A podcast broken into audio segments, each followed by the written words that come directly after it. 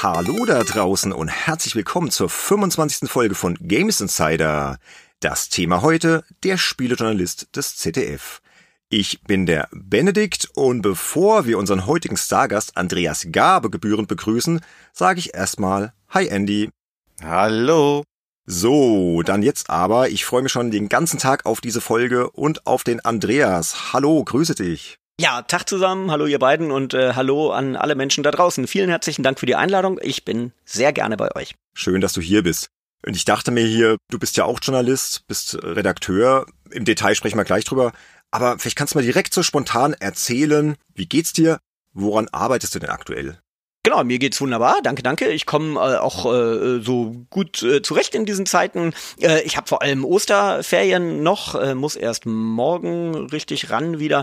Und ich bin dabei natürlich trotz Osterferien ein paar Themen vorzuschlagen dieser nette 88-jährige Skyrim-Spieler in Berlin, der Hilfe suchte. Das Thema versuche ich gerade verschiedenen Redaktionen vorzuschlagen und äh, habe gerade fertig gehabt einen Beitrag fürs Morgenmagazin über Coop-Games, ganz konkret aufgehängt an It Takes Two von EA.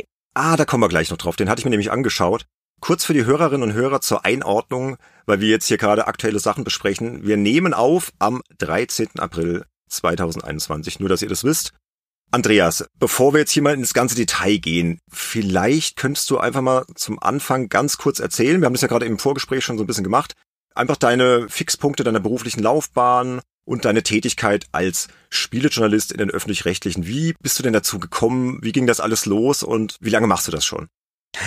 ja, gerne. Gamer war ich schon immer, muss ich sagen. Ähm, ich habe tatsächlich irgendwie mit drei oder vier Jahren habe ich schon so einen Pong-Klon gespielt, den meine Eltern angeschafft hatten. Ich bin Jahrgang 73, also inzwischen schon relativ alt. Hab einen langen äh, grauen Rauschebart, wie der Herr Udet Schaffrath, wer den kennt. Ähm, also könnte sein Bruder sein. Ah ja, klar. Ähm, und genau, also gespielt habe ich schon immer und der Rest kam dann tatsächlich per Zufall. Also erstmal überhaupt äh, ins deutsche Fernsehen äh, zu kommen. Ich habe angefangen ähm, beim äh, Privatfernsehen acht Jahre lang in Köln und bin dann 2007 gewechselt zum ZDF. Erstmal dort bei Dreisat, aber dann jetzt im Hauptprogramm. Und diese beiden Jobs habe ich wirklich eher durch Zufälle bekommen und wenn man ehrlich ist, auch durch Vitamin B. So läuft das auch so vielleicht so ein bisschen in der Branche ich kannte jemanden und schon war meine Bewerbung irgendwie oben auf dem Stapel und ich habe besseren Zugang gehabt zur Redaktion, war sozusagen schon mal da und konnte mit den Leuten reden und war nicht nur eine Papierbewerbung. Und der Zufall war dann, dass eben direkt als ich beim Privatfernsehen angefangen hatte, Ende 99, dass die sich umgebaut haben. Das geht um die RTL 2 News, damals eben noch aus Köln gesendet. Die gibt's so in dieser Form gar nicht mehr, aber damals eben eine Sendung wie Vox die Nachrichten. Und die wurde gerade während ich da war zu so einer ähm, etwas boulevardeskeren Sendung, viel softere News und äh, neu aufgestellt, hat auf einmal einen VIP-Blog bekommen und sollte drei Ressorts bekommen, nämlich Musik, Kinofilme und Games. Und mein Chef, ohne mich näher zu kennen, nach wenigen Monaten, sprach er mich an und sagte, ja, Andreas, bist du eigentlich Gamer? Und ich so, ja, klar. Aber und zack, sowas von. das Ressort. ja, ja, es war also ein Riesenschwein. Und nicht nur das, sondern wenige Monate, nachdem ich dann dieses Ressort geerbt hatte, kam er auf mich zu und sagte, hier, sag mal, Andreas, diese E3, diese komische Messe da in Los Angeles, die ist doch wichtig. Ich so, ja, ja, sollten wir dich doch mal hinschicken. Ich so, ja.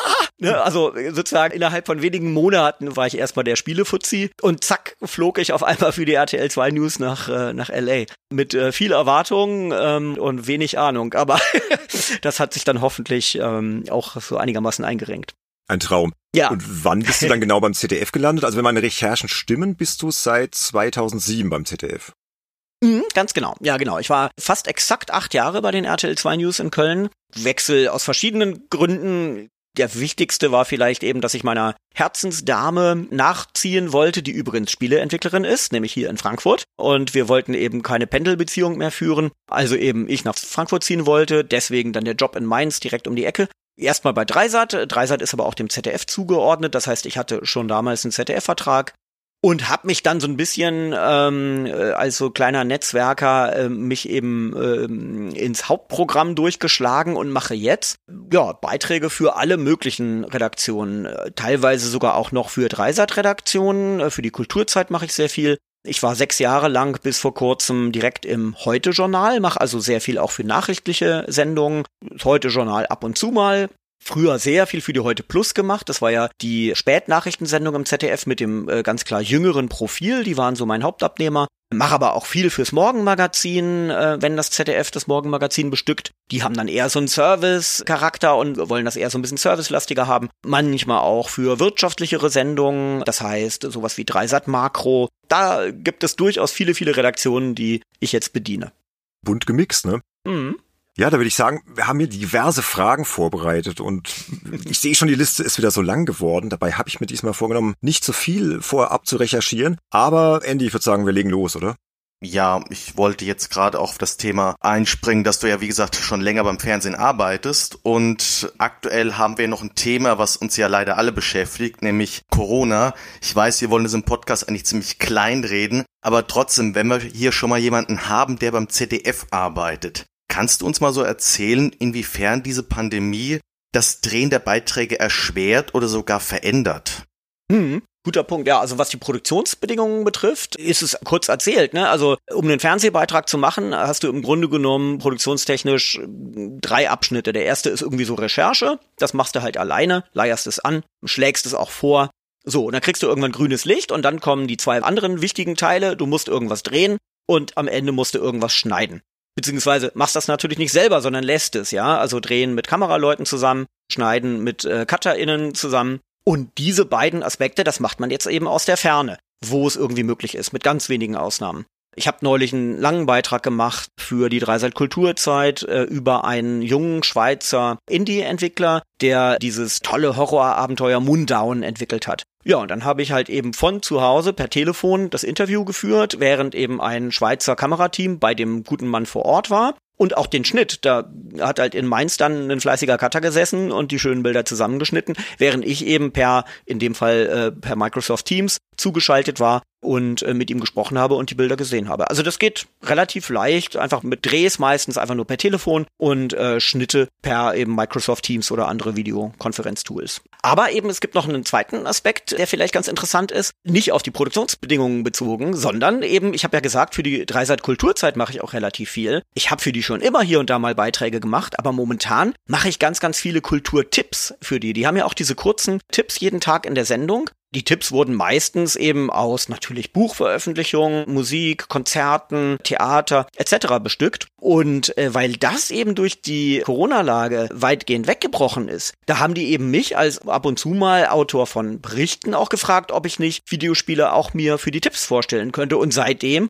habe ich jetzt so, naja, ich würde sagen, jede, jede zwei Wochen oder sowas, habe ich da auch so einen kurzen Tipp. Die sind dann einzeln nur so eine knappe Minute lang. Habe ich auch in der Dreiseit Kulturzeit. Also es wirkt sich auch auf die Themenauswahl im Fernsehen aus und zum Beispiel in dieser langen Flaute, wo es überhaupt keinen Sport gab. Da haben nicht nur die Sportkollegen im ZDF, sondern sicherlich auch in vielen anderen Sendern. Die waren auf einmal dem E-Sports gegenüber sehr viel aufgeschlossener, weil es ja eben sozusagen in der Mangelung des echten Sports hat man dann sich auch thematisch ein bisschen geöffnet. Also es kommt auch inhaltlich, ähm, kommt es zum Tragen. Wobei es ein bisschen schade ist, dass da erst so eine Pandemie kommen muss, dass der E-Sport dann mehr Aufmerksamkeit erfährt. Ne? Finde ich ein bisschen traurig, aber gut auch war also mehr Aufmerksamkeit. Er wurde ja nie komplett ignoriert. Ne? Also äh, ich habe ja gerade im ZDF auch zum Thema E-Sport viel gemacht. Wir haben damals, das war so um 2010 rum, habe ich für ZDF Kultur eine Sendung konzipieren und leiten dürfen. Die hieß FTW for the Win. Und da haben wir hauptsächlich ähm, ESL-Finalspiele in kompletter Länge übertragen, mit eigenen Kommentaren, damit die eben nicht ganz so äh, fachgesimpelt sind und auch mit eigenen äh, Moderatoren, nämlich mit Viola Tensil, die uns das sozusagen nochmal eingeordnet hat, auch mit Einspielern, die die Spiele erklärt haben. Ähm, ja, also 2010 habe ich schon sogar Counter-Strike-Spiele in voller Länge bei ZDF Kultur senden lassen. Das war natürlich auch spannend. Aber gut, klar, aktuell haben wir keine E-Sport-Sendung leider.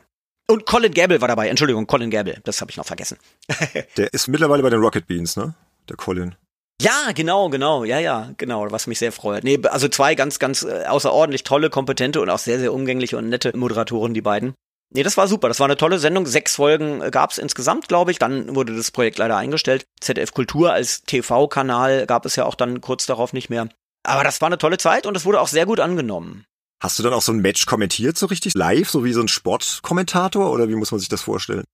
Nee, dafür haben wir uns kompetente Leute geholt. Also äh, da muss ich sagen, ich habe zwar immer äh, auch, auch gerne so mal in den E-Sports reingeschaut, aber da bin ich wirklich nicht kompetent genug. Kommentieren auf keinen Fall. Da haben wir uns eben äh, mit den kompetenten Leuten von Freaks for You zusammengetan, die ja auch eben mit der ESL natürlich zusammenarbeiten, da sozusagen eigene Kommentatoren dann angeworben. Und du hast ja eben schon gesagt, dass du teilweise sehr kurze Beiträge produzierst. Also machst du die längeren Geschichten, wie jetzt diese Mundown-Story, die du da gedreht hast, aber halt auch kurze Sachen. Und da habe ich mir im Vorfeld für die Folge natürlich auch mal ein paar Sachen angeschaut, zum Beispiel aus dieser Service-Reihe für das ZDF Morgenmagazin. Und da gab es am 17. Dezember 2020 einen Beitrag über aktuelle Spiele. Und da hast du in knapp drei Minuten vorgestellt Mario Kart Live Home Circuit, Spider-Man Miles Morales und Cyberpunk 2077. Ja. So. Drei Minuten ist ja schon sehr kurz, ja. Jetzt würde mich mal interessieren, wie lange spielst du denn dann die Spiele für einen solchen Kurzbeitrag und wie gehst du denn da so journalistisch vor, um das Ganze dann ja so pointiert auf den Punkt zu bringen? Mhm. Also das ist tatsächlich so eine Reihe, die ich seit vielen Jahren mache. Da ist das Morgenmagazin mal vor langer Zeit auf mich zugekommen und hat gefragt, ob ich nicht Weihnachtsspiele Geschenktipps für die machen möchte. Und das ist jetzt, glaube ich, das fünfte Jahr oder so, dass ich das für die gemacht habe. Genau, kurz vielleicht noch vorweg zur Länge von Beiträgen. Drei Minuten im Fernsehen sind relativ lang schon. Also es gibt Formate, wo man keine drei Minuten Beiträge machen kann, weil das einfach, einfach den Rahmen sprengt. Für die Kulturzeit, die sind tatsächlich meistens ein bisschen länger. Der Mundown-Beitrag waren fünfeinhalb Minuten und ich hatte schon mal, ich glaube, das war der Beitrag über Through the Darkest of Times der war, glaube ich, sogar über sechs. Das ist aber das höchste der Gefühle, mehr gibt's im Fernsehen meistens nicht. Ich habe eine Doku machen dürfen, nämlich die Nintendo Story, die müsste auch noch online sein, wer danach sucht. Das waren dann 30 Minuten, das ist dann mal eine Doku, aber Beiträge an sich sind irgendwo so zwischen, naja, zwei und maximal sechs Minuten und meistens näher an der zwei dran.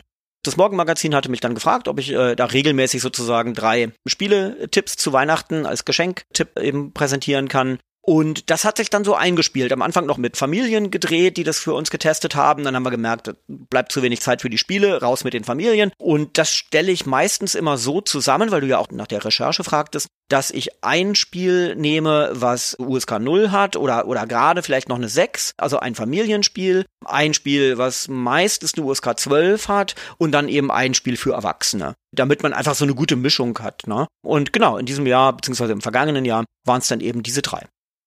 Und wie lange hast du die dann gespielt? Ich meine, ich gehe immer so ein bisschen jetzt von mir aus, so als Print- und Online-Journalist. Wenn ich jetzt weiß, ich muss ein Spiel testen, klar, dann versuche ich das natürlich möglichst durchzuspielen oder so weit wie möglich. Klar, wenn es jetzt irgendwie ein Halbseiter in einem Printmagazin ist, dann spielst du das Spiel in der Regel jetzt auch nicht unbedingt durch.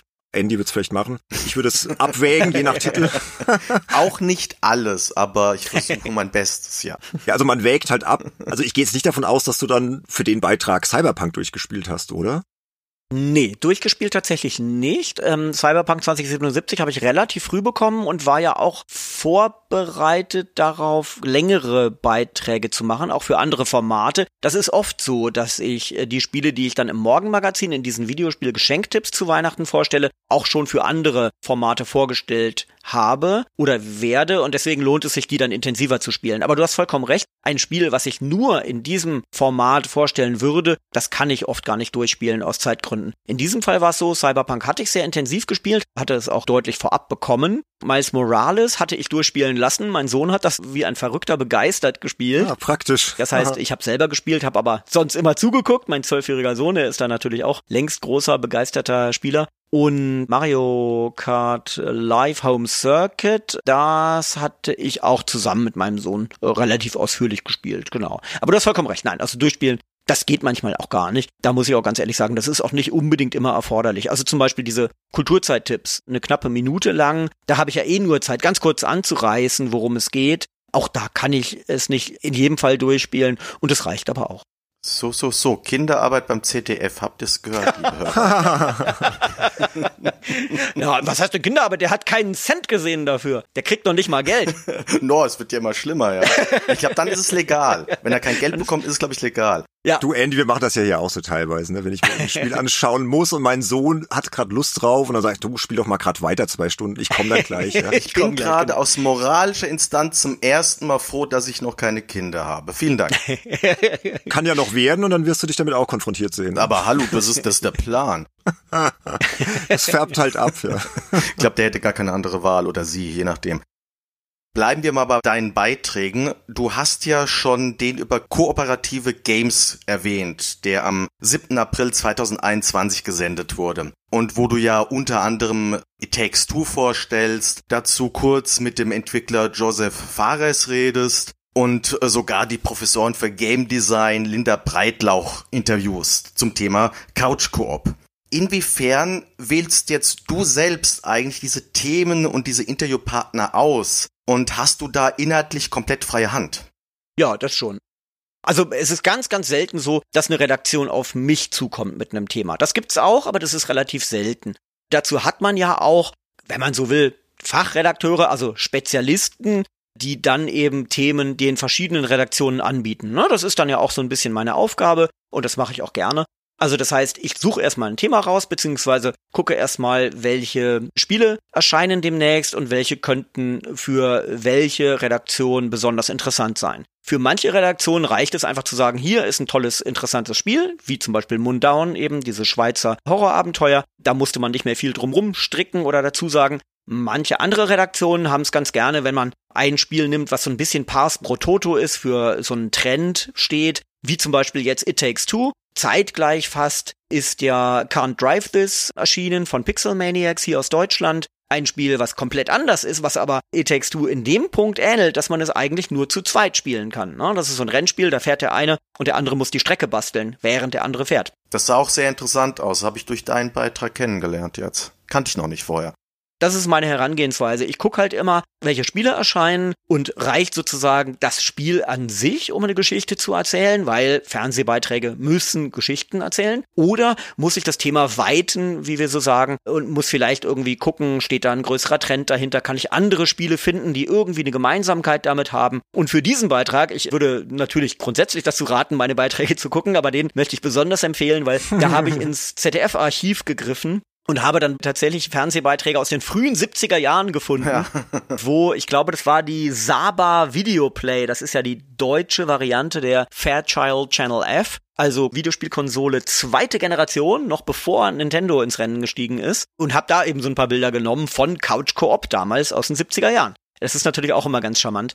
Also genau, ich überlege mir, wie stricke ich sozusagen dieses Themenpaket und das biete ich dann verschiedenen Redaktionen an.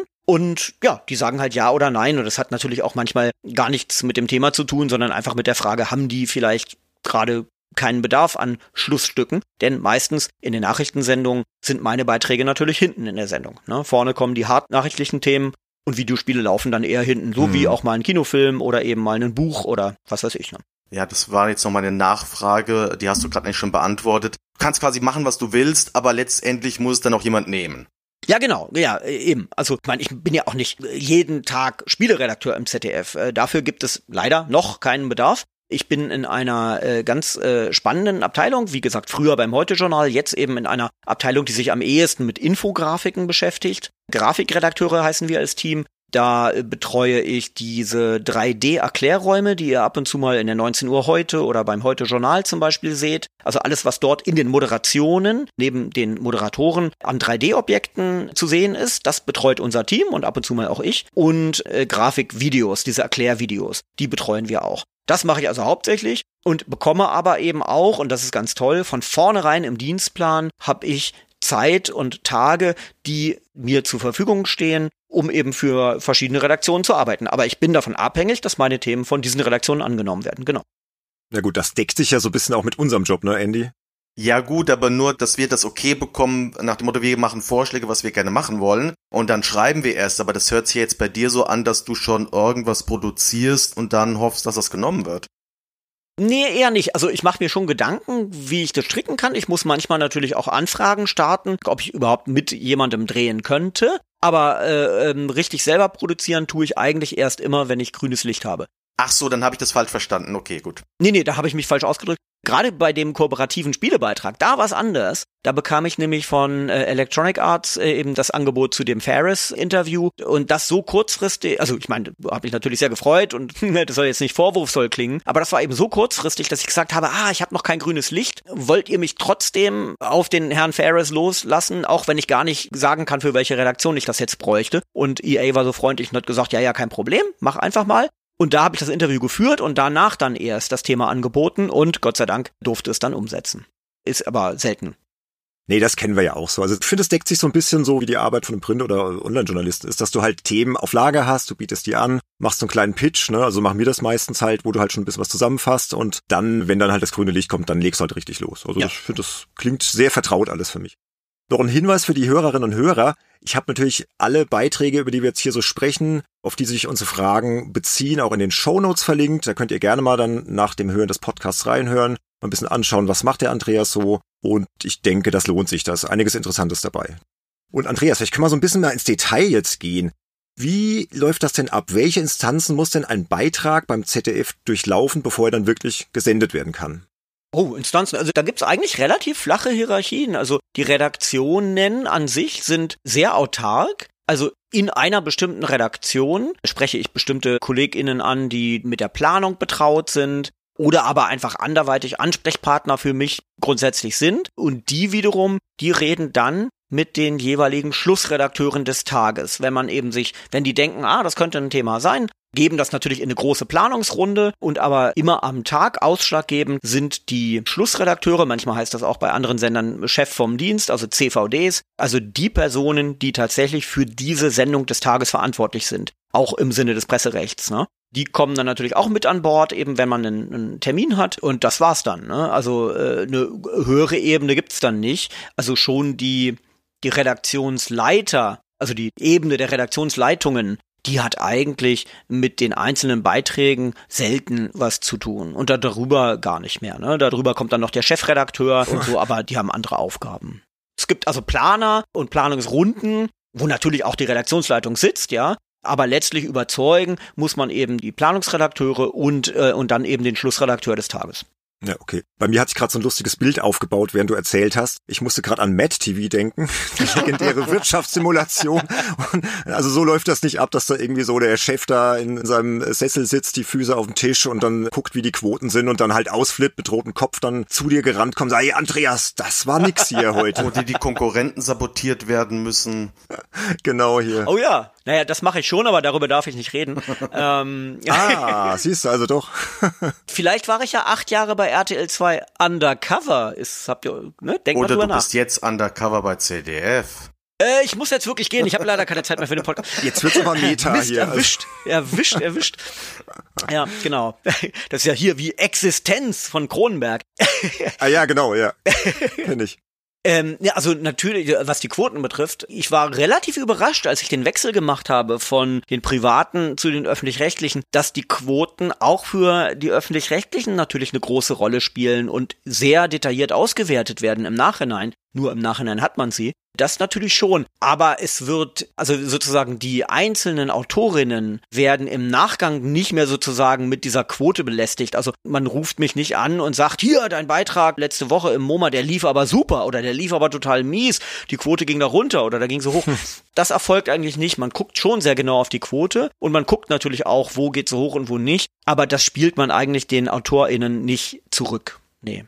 So, so weit geht's, geht's dann nicht. Also hast du mit dem Business jetzt nicht so viel zu tun, was da so im Hintergrund läuft. Also du kannst dich wirklich auf deine journalistische Arbeit konzentrieren und das war's so im Großen und Ganzen. Ja, absolut, genau, genau. Eben, und ich glaube auch nicht, dass es letztlich dann eben, wenn man eben merkt, die letzten drei Spielebeiträge, die liefen nicht so gut, dass man dann keinen vierten mehr machen darf oder so. Also nee, nee, das wäre auch übertrieben. Aber es wird schon natürlich sehr genau hingeguckt. Das muss ich auch als kleinen Disclaimer jetzt mal einwerfen. Das sage ich natürlich jetzt als Privatperson der gar nicht befugt ist, sozusagen für das große ZDF zu sprechen. Aber eben als Privatperson, als meine private Beobachtung, ist das ZDF natürlich in so einer Doppelrolle. Nicht? Einerseits haben wir natürlich eine Verantwortung, die auf dem äh, Medienstaatsvertrag basiert. Das heißt, ne, uns äh, wird ja abgesteckt, was wir zu präsentieren haben den ZuschauerInnen. Das ist uns also sozusagen grob vorgegeben. Teilweise sind das eben auch Sachen, die eher, die eher nischig sind, die also halt von vornherein keine Quote bringen können. Jetzt das Beispiel von der ARD wäre vielleicht das Wort zum Sonntag. Ja, das machen die ja nicht, weil die sich davon die Hammerquote erhoffen, sondern das machen die auch, weil sie eben gewisse religiöse und eben auch ganz konkret christliche Inhalte auch äh, verpflichtet sind äh, zu senden. Hm. Wie wir auch. Wir haben natürlich auch so eigene Redaktionen für religiöse Themen. Andererseits sind wir natürlich trotzdem auch irgendwo der Quote verpflichtet, weil wenn uns keiner gucken würde, ja, äh, dann, dann hätten wir natürlich auch irgendwie keine Existenzgrundlage. Ne? Also da sind wir so ein bisschen so zwischen, immer äh, ne, notwendigerweise zwischen den Stühlen. Deswegen guckt man eben durchaus auch auf die Quote. Ja. Aber was Spiele betrifft, ich glaube, Videospielbeiträge grundsätzlich haben eigentlich immer, finden sehr viel Anklang und äh, insofern sitze ich da gar nicht zwischen den Stühlen, sondern auf beiden, ja.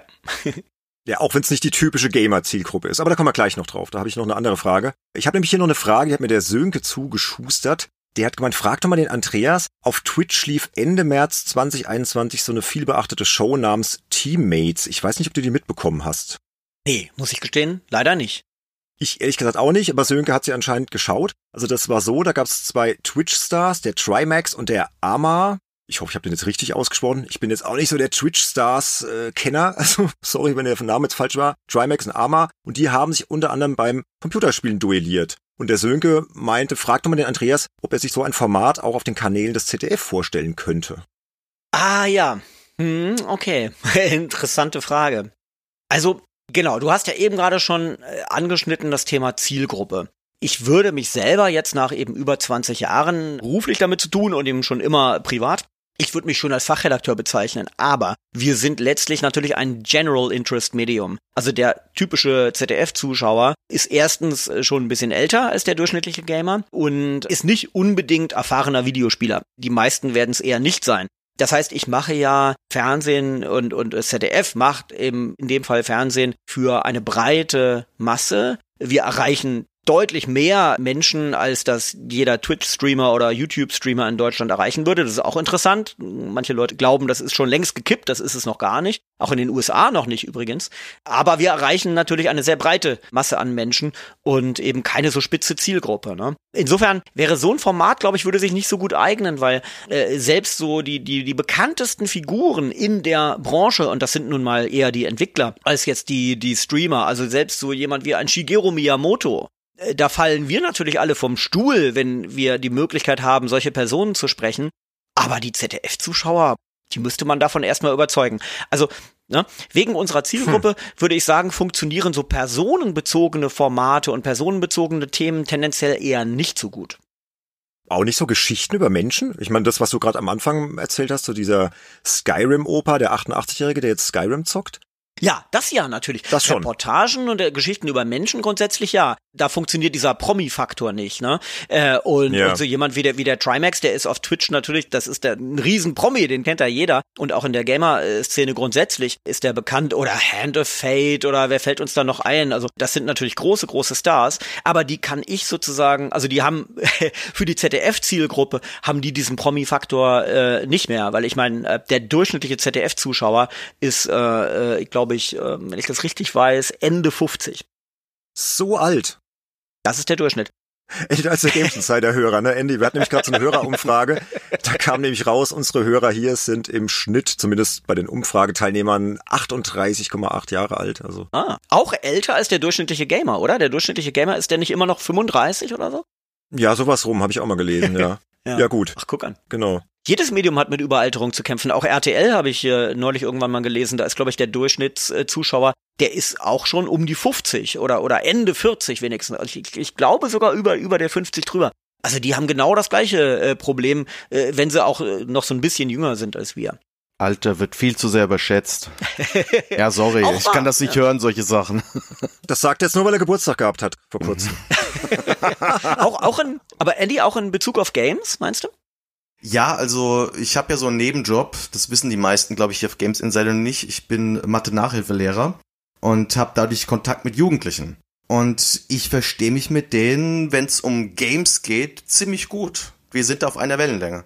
Da gibt's kein Alter. Hm. Ach, es schlägt halt Brücken, ne? Ist doch schön. Ja. Das ist zum Beispiel so ein, und das ist ja auch gar nicht schlimm, das soll jetzt nicht vorwurfsvoll klingen, aber wenn ich mal mit KollegInnen im ZDF zu tun habe, die eben vielleicht noch nicht so viel mit Spielethemen in Berührung gekommen sind, man begegnet oft diesem Vorurteil, ach, Videospiele, das ist ja was für Junge. Und zwar nur die Jungen. Und, und damit meinen die so Ja, unter aber 20. das brütet sich doch gerade aus, finde ich. Hm. Ja, eben, eben. Also wenn ich denen dann sage, dass der durchschnittliche Gamer 35 ist oder jetzt schon älter sogar, dann sind die immer ganz überrascht. Das wissen die meisten gar nicht. Weißt du, ich habe natürlich auch ein paar Mädchen als Schülerin, die sich jetzt auch mit Games nicht so auskennen. Also ich glaube, das liegt eher damit zusammen, wenn sich jemand nicht mit dem Thema auseinandergesetzt hat und nicht mit dem Alter.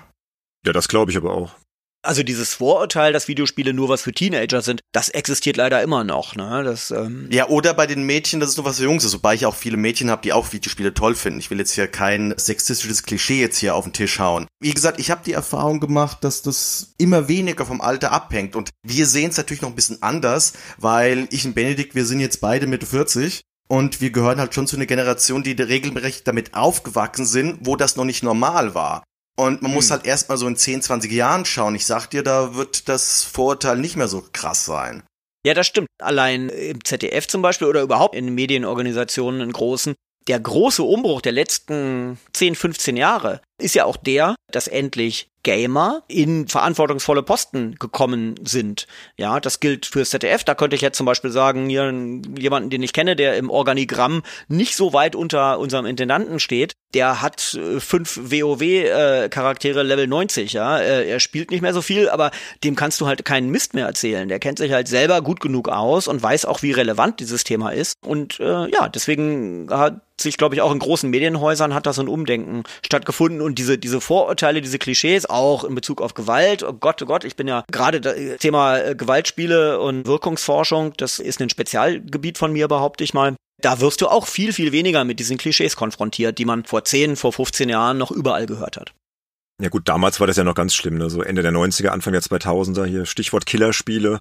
Da ging's ja dann immer sofort, ne, Amoklauf und so, oh, die bösen Computerspiele. Ich glaube, da hast du wahrscheinlich auch einiges ja. mitgemacht. Ja, absolut. Ne? Ich meine, Winnenden war 2009. Das war noch überall, in allen Medien waren, waren die Videospiele schuld. Ne? Ja, selbst da noch, ne? Schon vorher Erfurt. Ja, ja, nein, vorher sowieso. Nein, nur weil ihr sagtet jetzt Anfang der 2000er. Das ging mindestens bis 2009 und selbst Ach so, selbst meinst du das, die, ja. Äh, selbst ja, ja, eben so genau. Also das ist wenn es vorbei ist, ist noch nicht lange vorbei. München war auch noch ganz schlimm, das Olympiazentrum der Amokläufer. Aber ganz ehrlich, Erfurt und Winnenden. Ich fand die Berichterstattung bezüglich Erfurt viel einseitiger als die bei Winnenden. Ich habe bei Winnenden schon gemerkt, dass manche Medien gemerkt haben, nee, das zieht nicht und immer mehr Leute sehen das nicht so wie damals bei Erfurt. Ich habe da schon Ja. eine gewisse Umkehr gesehen. Es war zwar immer noch sehr stark kontra Killerspiel in Anführungszeichen, aber Mhm. es war bei weitem nicht so schlimm, fand ich.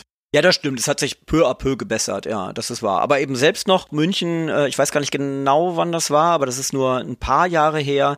Da hat unser damaliger Bundesinnenminister ernsthaft darüber nachgedacht, laut in der Tagesschau lief das auch hoch und runter, ob man, Zitat, gewaltverherrlichende Spiele nicht verbieten sollte. Und da habe ich so gedacht, lieber Herr Bundesinnenminister, ich schicke Ihnen gerne eine Kopie des BGB. Da steht nämlich Paragraph 100, was ist es, 100, Gott, jetzt weiß ich gerade nicht, 113, 117, 118, irgendwie sowas. Da steht da seit 30 Jahren, das verbietet gewaltverherrlichende Medien. Grundsätzlich, gewaltverherrlichende Videospiele sind in Deutschland nicht erlaubt. Wusste unser Bundesinnenminister nicht und hat einfach mal so, und zwar schon am Tag nach der Tat, sich dahingehend geäußert. Also da verzweifelst du doch am, äh, du verlierst ja deinen Glauben an der Menschheit, ne? Ja, das war reiner Aktionismus und das war halt Unwissenheit. Ja.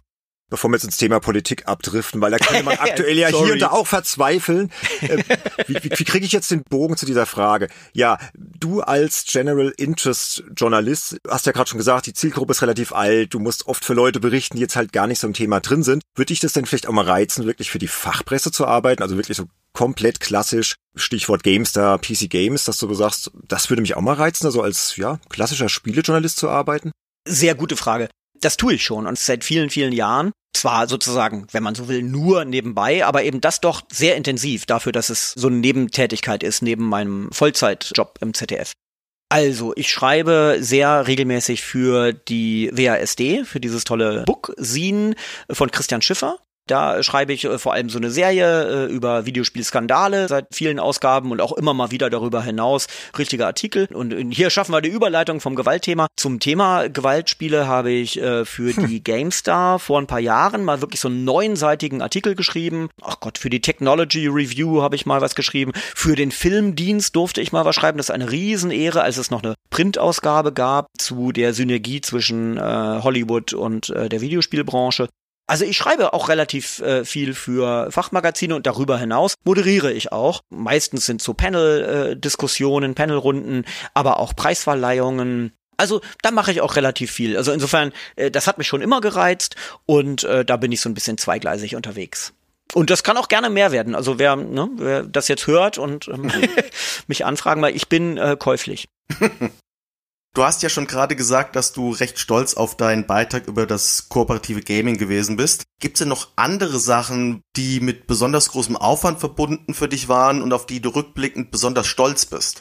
Ja, ich habe ja gesagt, ich habe bisher auch, das liegt ja auch an mir, an meinen Themenvorschlägen, konnte also sozusagen bisher nur eine Doku machen, also eben richtig so ein 30 Minuten. Die Nintendo Story, da habe ich eben sehr, sehr lange, sehr ausführlich recherchiert und natürlich muss man sich eben auch ganz viel Gedanken machen zur Visualisierung. Da bin ich weiterhin sehr stolz drauf. Die ist zwar uralt, wurde ein paar Mal eben dann abgedatet, als dann der 3DS erschien, als dann die Wii U erschien und jetzt die Switch. Das muss man dann immer nochmal aktualisieren, aber die ist im Grunde genommen so zu 80 Prozent äh, ist das eine zehn Jahre alte Doku.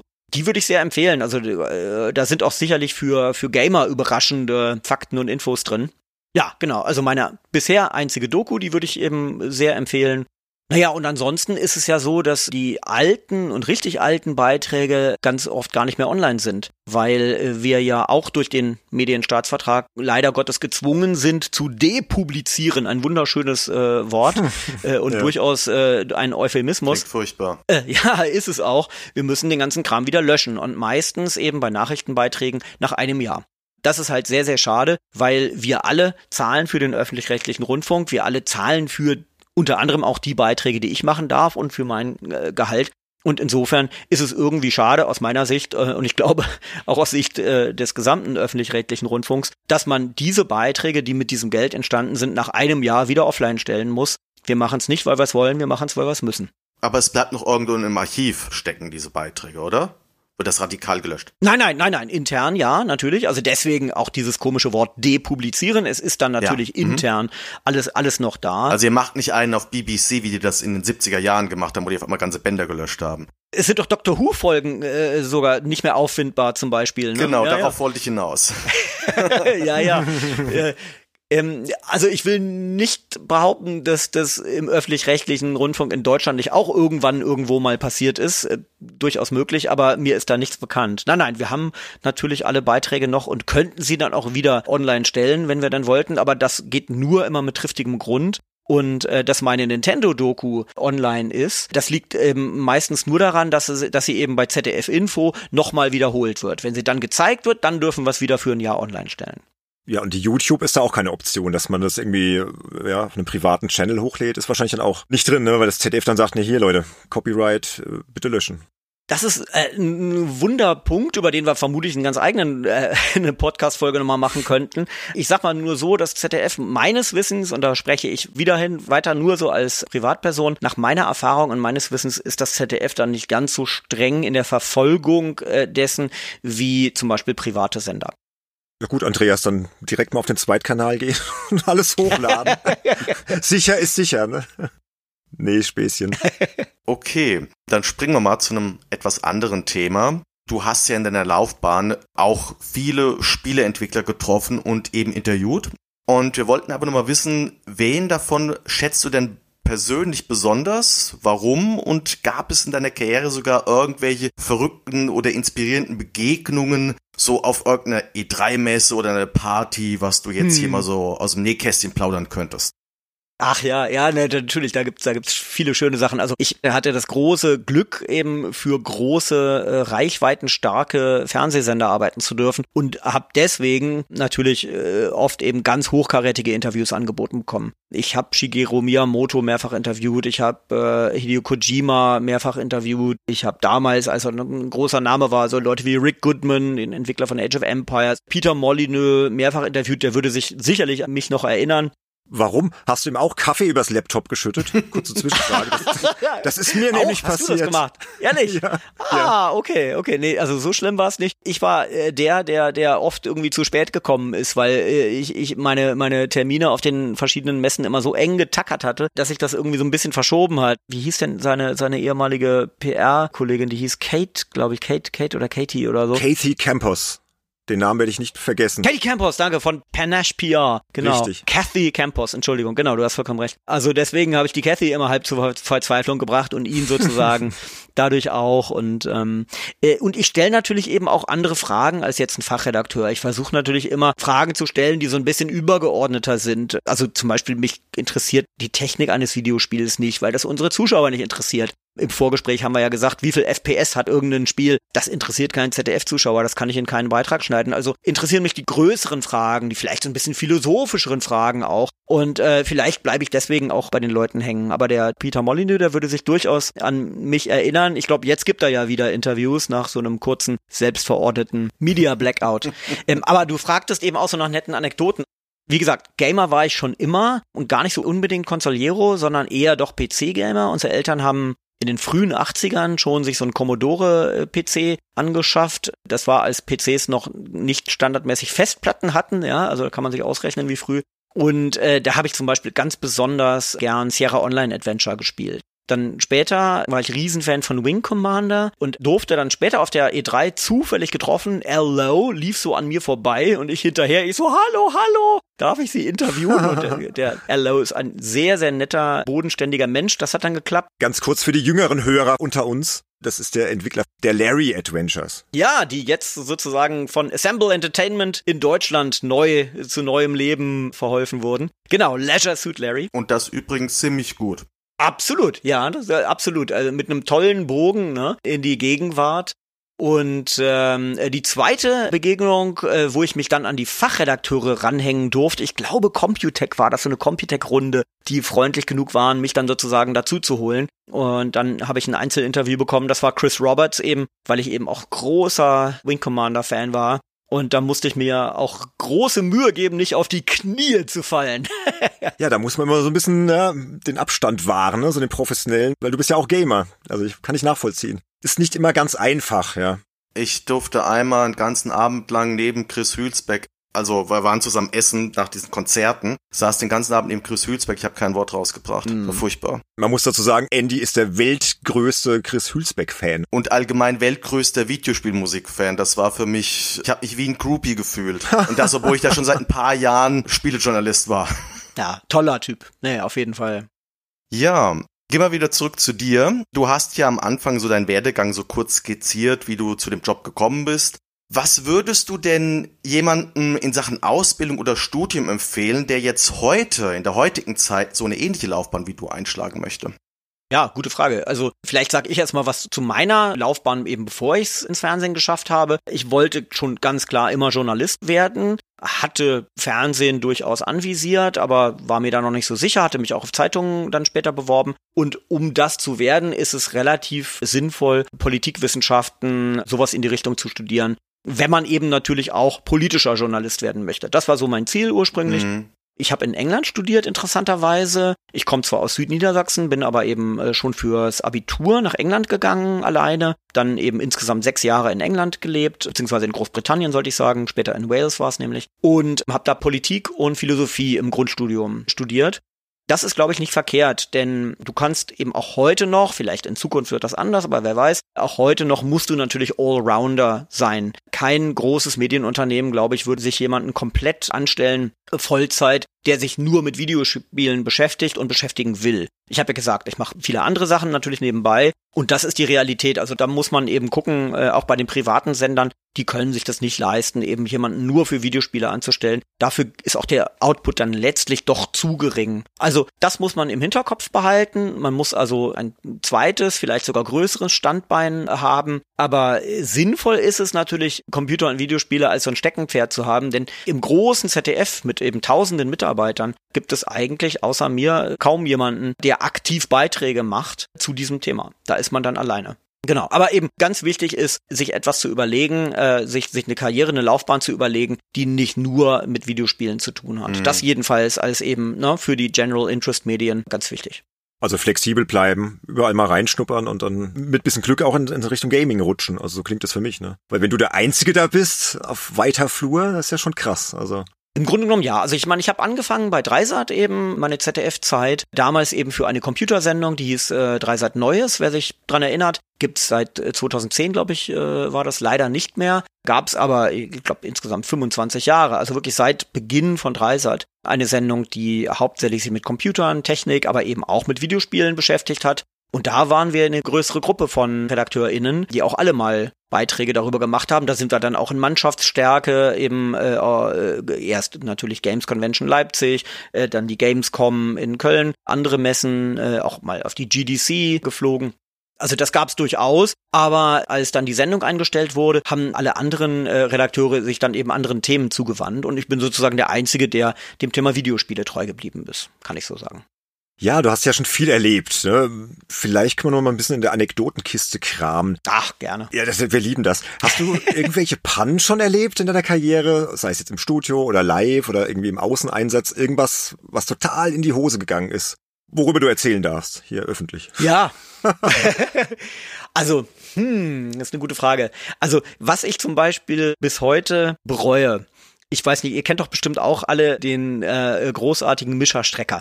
Der ist bei Black Forest Games und hat aber auch eine illustre ähm, äh, Karriere in der Branche hinter sich. Ja, ja, das, das ist ein Ex-Kollege von mir, mit dem habe ich damals bei Cypress ja? zusammen angefangen. Der war bei der Ach, Play the Playstation Redakteur und ich war bei der Fun Generation. Ja, siehste, genau, wunderbar. Später war er bei Web.de, haben auch noch einen Deal gemacht, als ich dann PR-Manager war bei Blackstar. Ah, Siege of Avalon. Übrigens, Siege of Avalon ist gerade auf GOG.com neu veröffentlicht worden. Ein ganz tolles Oldschool-Rollenspiel, habe ich damals die PR gemacht. Schleichwerbung. Wieso? Ich krieg ja kein Geld dafür.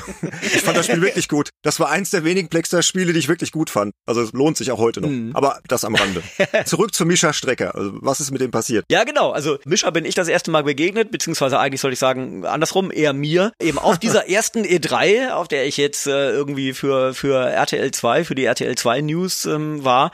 Und da hatte ich einen Termin bei Sega. Sega war damals noch Hardware-Hersteller, also eben noch wichtiger. Und ich hatte diesen Termin eben sehr kurzfristig machen müssen. Die liebe Tina Sarkowski, glaube ich, war die PR-Managerin damals, mit Markus Malti, wenn ich das so richtig weiß. So, die zwei waren das deutsche PR-Team. Und dann tauchte ich auf einmal auf, eben mit meiner Kamera, und ich glaube, vielleicht sogar, vielleicht hatte ich auch gar keinen Termin. Auf jeden Fall saß da der arme Mischer, war pünktlich zu seinem Termin und auf einmal war es nicht mehr sein Termin, sondern dann hatte man den doofen Fernsehmenschen da eben vorgelassen. Und ähm, äh, ja, Genau, also das war auch nicht, glaube ich, das ist nicht ganz auf meinem Mist entstanden. Ich bin da sicherlich nicht, also ich hoffe jedenfalls, vor 20 Jahren nicht so arrogant aufgelaufen, habe gesagt, ja, ja, Print, der können wir weggehen, hier kommt das dicke Fernsehen hier, sondern das hat sich halt einfach so ergeben, ne? da kommt auf einmal einer mit einer Kamera und dann, dann hat auch das PR-Team da so ein bisschen gesagt, ja, hm, mach den mal, lass den mal vor. Das war dann sehr bedauerlich und wir scherzen darüber äh, immer noch ab und zu mal, wenn wir uns sehen. Und ich bin froh, dass er noch mit mir redet. Liebe Grüße. Na, hat er so gut weggesteckt dann auf jeden Fall. ja, ja. Also an Pannen kann ich mich tatsächlich jetzt nicht so erinnern. Also was ich machen kann, ich kann so ein paar interne ausplaudern, die vielleicht ganz interessant sein könnten für alle, die zuhören. Während der acht Jahre bei RTL 2. Na gerne doch, hau raus. Ich bei den News in Köln. Der Hauptsender RTL 2 äh, saß ja und sitzt immer noch in München, in Grünwald. Und dort sind dann eben vier Videospielformate entstanden in acht Jahren. Und daran merkt man, die sind eben auch genauso schnell wieder eingestampft worden. Mit diesen Videospielformaten hatte ich fast gar nichts zu tun, also direkt jedenfalls nichts. Mit einem davon, da war ich so ein bisschen wenigstens äh, beteiligt. Und deswegen kann ich da so ein paar Einblicke geben. Das ist nämlich ganz interessant, weil das nämlich auch ein großer Unterschied ist zwischen Privatfernsehen und öffentlich-rechtlichem. Also da gab es ein Format, ich will es jetzt nicht nennen, welches das war, weil das impliziert dann eben Leute die haben als Teil ihrer Sendung so einen Konsolencheck gemacht. So, und in sechs oder sieben Folgen, die es von diesem Format gab, gab es keinen einzigen Konsolencheck mit einer Nintendo-Konsole. Obwohl natürlich damals wie heute Nintendo-Konsolen durchaus auch mit dazugehört hätten. Jetzt ratet mal wieso. Boah, ich habe gerade schon überlegt, wieso? Dachten die vielleicht die zu uncoole Zielgruppe, zu junge Zielgruppe, Familien, Kinder oder so? Sie haben es vergessen, keine Ahnung. Also es muss ja was irgendwas nee. Doofes sein. Ja, es ist noch döver als das, was ihr vermutet. Nee, die haben einfach kein Geld bezahlt. Der Konsolencheck war im Grunde genommen eingekauft, oh. war aber nicht als solches deklariert. Ja. Und Nintendo war äh, die äh, einzige äh, Firma, die gesagt hat, nur, also meines Wissens, ne? Wie gesagt, war nicht an der Produktion beteiligt, aber das waren die einzigen, die gesagt haben, nö, Produktionskostenzuschuss oder wie man das nennt, das ist ja auch gar nicht unüblich, muss dann allerdings korrekt vom Sender gekennzeichnet werden. Schlimmstenfalls mit eben dann Dauerwerbesendung oder sowas. Aber genau, die haben nichts bezahlt, deswegen waren sie auch nicht drin. Also solche Sachen gab es da auch. Das war überhaupt die, die Vorstellung des Privatsenders war, wir berichten über Videospiele, wir machen jetzt mal unsere Hand auf und dann darf die Branche da Geld reintun, damit wir über eure Produkte berichten auch total interessant, so diese Herangehensweise. Ne? Niemand würde auf die Idee kommen, bei der Kinosendung auf Warner Brothers und, und MGM zuzugehen und zu sagen, hier, gebt uns mal Geld, wir berichten über eure Produkte, sondern mhm. das ist selbstverständlich Kulturgut. Videospiele waren, jedenfalls damals, das ist natürlich auch jetzt viele, viele Jahre her, waren damals noch nicht Kulturgut, sondern waren in den Köpfen der meisten Redaktionsleiter und Verantwortlichen in Sendern, gerade natürlich auch bei Privatsendern, die nochmal einen ganz, ganz anderen Druck haben finanziell als die öffentlich-rechtlichen. Da ging es um Kohle und um mehr nicht. Also buchbare Werbeslots. So hier. Ja. Ihr, ihr kommt nur ins Fernsehen, wenn die Kohle fließt. Ja. Ja, nee. Braucht man nicht mehr heute, ne? Würde vielleicht auch heute anders gemacht werden, ne? Wie gesagt, ist lange her. Aber ja, also ist schon ist schon äh, interessant. Ähm, mein äh, damaliger Redaktionsleiter, der hat dann auch mal ähm, in einem Spiegelartikel über die Sendung über die RTL 2 News gesagt, ja, ja, die Videospielberichte, das sind halt unsere Wirtschaftsnachrichten. Also die Wirtschaftsnachrichten für die junge Zielgruppe. Hm, hat, hat mich auch ein bisschen gewundert. äh, er hätte genauso sagen können, das ist unser Feuilleton, das ist unser Kulturgut. Aber nein, er hat es auch selbst, unser Chefredakteur und Redaktionsleiter damals, der mich eben erst auserkoren hatte und dann auf die E3 geschickt hat, selbst der hat es leider immer noch stur als wirtschaftliches Thema angesehen. Ein bisschen schade, ne? Da mhm. sind wir jetzt Gott sei Dank auch weiter. Ja, wir sind weiter, aber wir sind noch nicht so weit, ne? Wenn du jetzt gerade Feuilleton sagst, ich vermisse immer noch, dass es wirklich im Feuilleton landet, ne? Ob du jetzt bei spiegel.de schaust oder Zeit Online und so weiter, das ist immer noch so das äh, Spiel, so das Sonderding, ne? Im Digitalressort ausgelagert, im Netzweltressort. Es ist nicht wirklich im Kulturressort drin. Also muss ich immer noch bemängeln. Es wird noch kommen, da bin ich felsenfest von überzeugt. Das ist meine persönliche Meinung. Wird's bestimmt, aber warum nicht schon jetzt? Ne? Warum muss es denn immer noch in diesem Digitalsegment? Weil Babyschrittchen wie Andreas vorhin schon sagte, es gibt halt noch ja. zu viele Leute, mhm. gerade Leute, die halt noch älter sind als wir, die halt das eben als ist ja nur was für Jugendliche abtun, aber nur weil sie sich halt nicht damit auseinandersetzen. Es wird kommen es wird kommen und es hat sich auch schon viel geändert, auch in diesem Bereich. Nehmt mal zum Beispiel äh, Death Stranding. Das war zum Beispiel ganz groß in der äh, FAZ und zwar einmal in der FAZ und dann in der Sonntagsausgabe und beide Male Stimmt, ja. in den Printausgaben. Und das ist natürlich dann so ein bisschen so die Feuerprobe für diese Themen. Ihr habt natürlich recht, meistens landet es in einem Digitalressort, meistens ist es online only was jetzt die großen Printmedien betrifft. Aber immer öfter werden herausragende Spiele doch auch jetzt wirklich in den Printheften gefeatured. Das gibt's. Und das ausgerechnet bei einem Spiel, was meines Erachtens absolut nicht massenmarkttauglich ist. Aber gut, ich find's grandios, ich find's grandios. ja, ja, das stimmt. Massenmarkttauglich war es wirklich. Ja, da war es dann wahrscheinlich eher dieser Hideo Kojima-Bezug. Ne? Ja, natürlich, klar. Ähm, ich find's auch grandios. Also es ist so, äh, ja, super. Ich nehme alles. Ja, absolut. Sönke hat es ja auch geliebt, ne? Wenn jetzt Sönke hier wäre, der würde euch jetzt das Ohr abkauen über Death Stranding. Es ist spannend, aber es ist natürlich eben so ein bisschen, äh, es setzt ja ganz klar auf diesen Wiederholungsfaktor und das ist natürlich kein Spiel, was man in irgendeinem Spiele Neuling andrehen kann. Da hast du vollkommen nee. recht, Andy. Ja. Blicken wir mal ganz kurz in die nähere Zukunft, nämlich auf die kommende Gamescom 2021. Was hältst du eigentlich von dem Hybridkonzept, dass die eine Mischung aus, ja, vor Ort und digital versuchen? Glaubst du, das funktioniert? Das ist eine gute Frage. Das wird letztlich natürlich von, von der Infektionslage abhängen, aber. Okay, jetzt gehen wir davon aus, dass die das jetzt so umsetzen können, wie sie es vorhaben. Wir sind mal optimistisch, genau. Gucken wir zurück auf die vergangene Gamescom, die rein digital stattfand. Das war kein so großes Thema nicht für die großen Medien, für die Fachmedien vielleicht noch mehr, aber eben für uns als General Interest Medium eher nicht, weil dir halt diese schönen bunten Bilder äh, fehlen, mit denen man dann letztlich eben auch ein fachfremdes Publikum begeistert. Dafür hat man ja solche Messen. Also insofern finde ich das ganz toll, dass man jetzt versucht, sich wenigstens mit diesem Hybridkonzept wieder so ein bisschen daran zu tasten, an eben das, was eine Messe eigentlich ausmacht. Mhm. Und gehe fest davon aus, dass wir da auch natürlich äh, eben großflächig ähm, drüber berichten. Also Ich find's gut, sofern es eben natürlich die Infektionslage zulässt. Hoffen wir mal, dass alles so klappt. Also ich habe gehört äh, im vergangenen Jahr, dass mit dem Indie Village zum Beispiel, das haben die auch ganz toll gemacht als reines digitales Angebot. Aber das ist natürlich nicht das, wovon Fernsehen lebt. Und gerade eben für General Interest, da brauchen wir eben nette, bunte Bilder von Leuten, die sich da die Sachen anfassen und Spaß haben, Spiele auszuprobieren. Ne? Sehen wir dann hoffentlich spätestens 2022 wieder, ne? Ja. Das wird dann hoffentlich eine schöne, rauschende Gamescom. Ja. Wobei ja auch nicht nur jetzt diese großen, herausragenden Events wichtig sind für uns, äh, auch als äh, ZDF. Natürlich ist die Gamescom ein ganz wichtiger Termin für mich und sicherlich eben für viele Redaktionen im Jahr, aber auch so äh, äh, kleinere, unbekanntere Veranstaltungen wie zum Beispiel das großartige Amaze Festival, was äh, jedes Jahr im Rahmen der Berlin Games Week äh, stattfindet. Sowas sind auch ganz tolle Veranstaltungen, also eben Veranstaltungen mit einem ganz klaren Indie-Fokus, wo Indie-Entwickler aus aller Welt zusammenkommen kommen und teilweise ganz skurrile und furchtbar originelle ähm, äh, Videospiele präsentieren. Das ist uns natürlich genauso wichtig. So kann man auch fachfremde Leute begeistern mit eben ganz abstrusen Ideen teilweise. Ne? Gutes Stichwort zu abstruse Ideen. Spielst du denn auch gerne in deiner Freizeit noch, auch vielleicht Indie-Spiele? Und vielleicht kannst du uns mal so, was jetzt so stand Mitte April 2021, so deine Top-Titel aktuell sind. Was, was zockst du gerade so? Nee, gute Frage. Also wie gesagt, gerade für die Kulturzeit mache ich jetzt viele Tipps, also diese Mini-Reviews, wenn man so will. Und da ist natürlich mein Beuteschema, beziehungsweise das Beuteschema der Sendung, eben dieser ganz klar feuilletonistische Blick. Und für die schlage ich natürlich ganz, ganz viele kleine, ähm, skurrile Indie-Spiele vor, gerade für diese Tipps.